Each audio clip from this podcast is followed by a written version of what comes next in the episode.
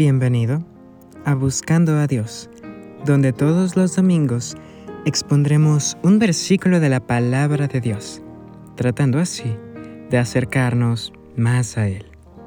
Yo soy Cristian Méndez y el título de esta pequeña reflexión es Alguien de confianza.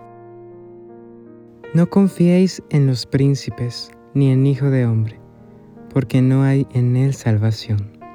Salmos 146.5 Antes de iniciar, hagamos una oración. Padre nuestro que estás en los cielos, santificado sea tu nombre. Señor, por favor, en esta hora, ayúdanos a entender tu palabra, a analizar y sobre todo, aceptar y poner en práctica los consejos que nos das. En el nombre de Jesús. Amén.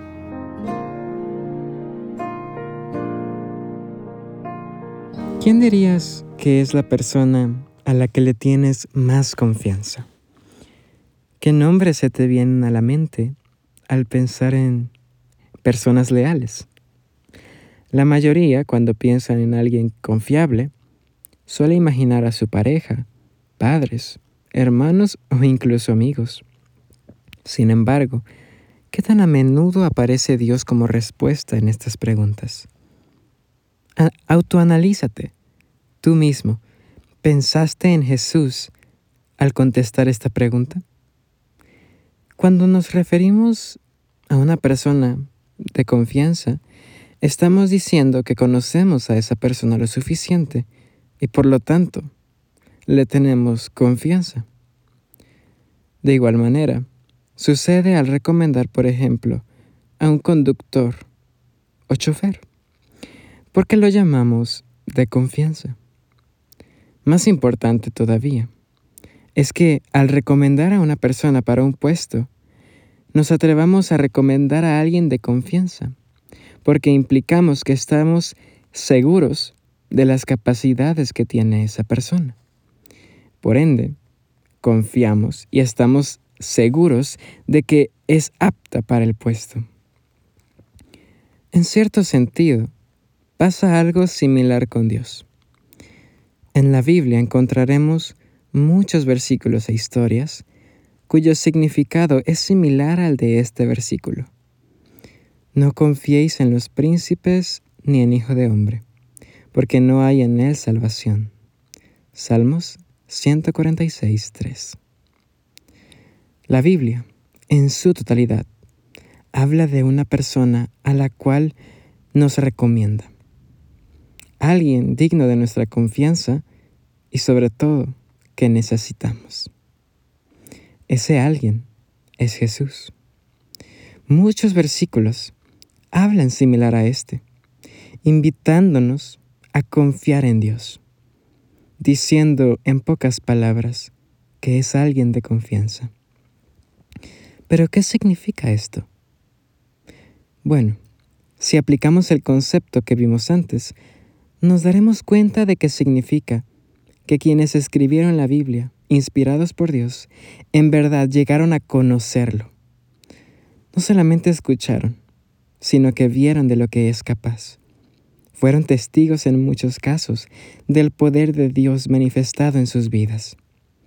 Tal es el ejemplo de David, Samuel, Salomón, Elías y Eliseo.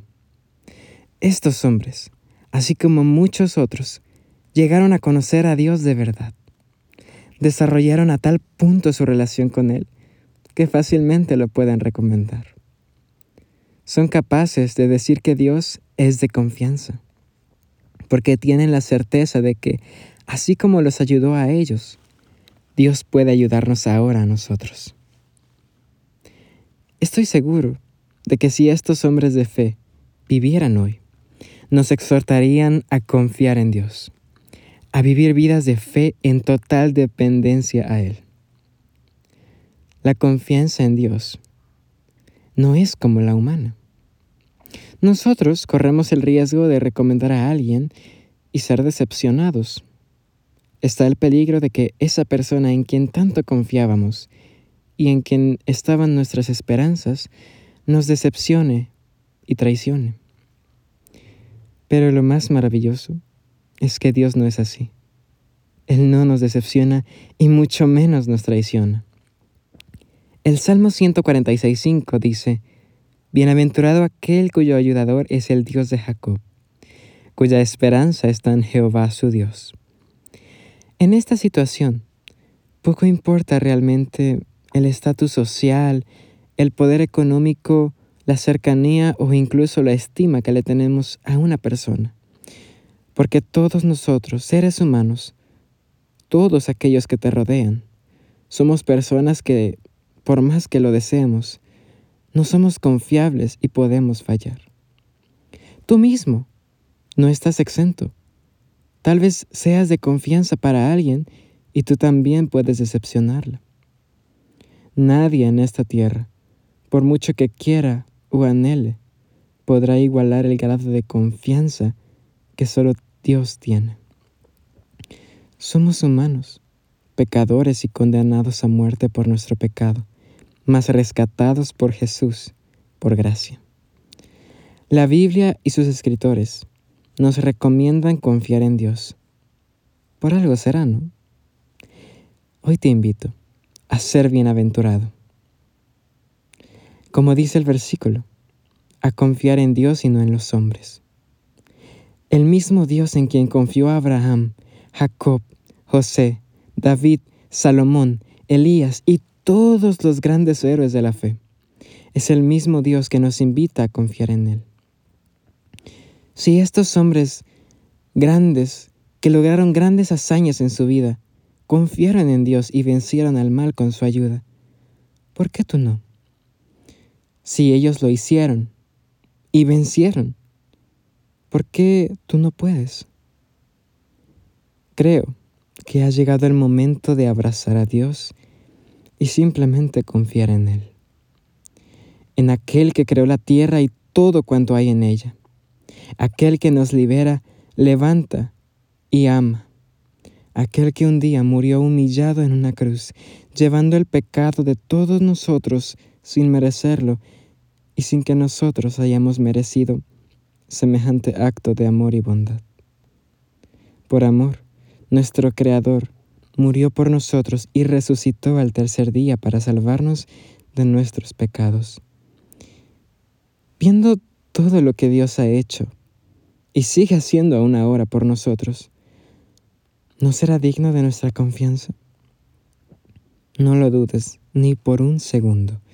Él quiere y puede cambiar tu vida. Y lo hará si tan solo se lo permites. Entrega tu vida a Dios decide ser bienaventurado y confiar en tu Creador.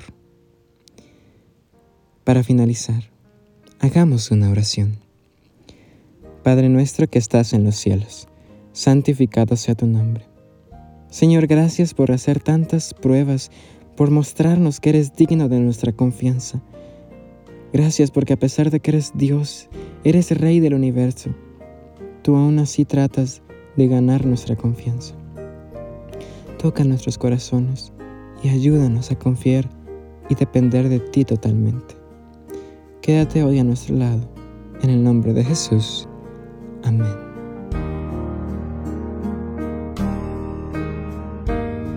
Gracias por haberme acompañado en esta ocasión. Espero que esta reflexión haya sido de bendición para ti. Te invito a que no te pierdas la próxima reflexión el siguiente domingo. También, pásate por mi Instagram, arroba buscando.a.dios barra baja, donde comparto pequeñas cápsulas que espero sean de tu agrado, pero sobre todo, que sean de bendición para tu vida. Nos vemos hasta el próximo domingo.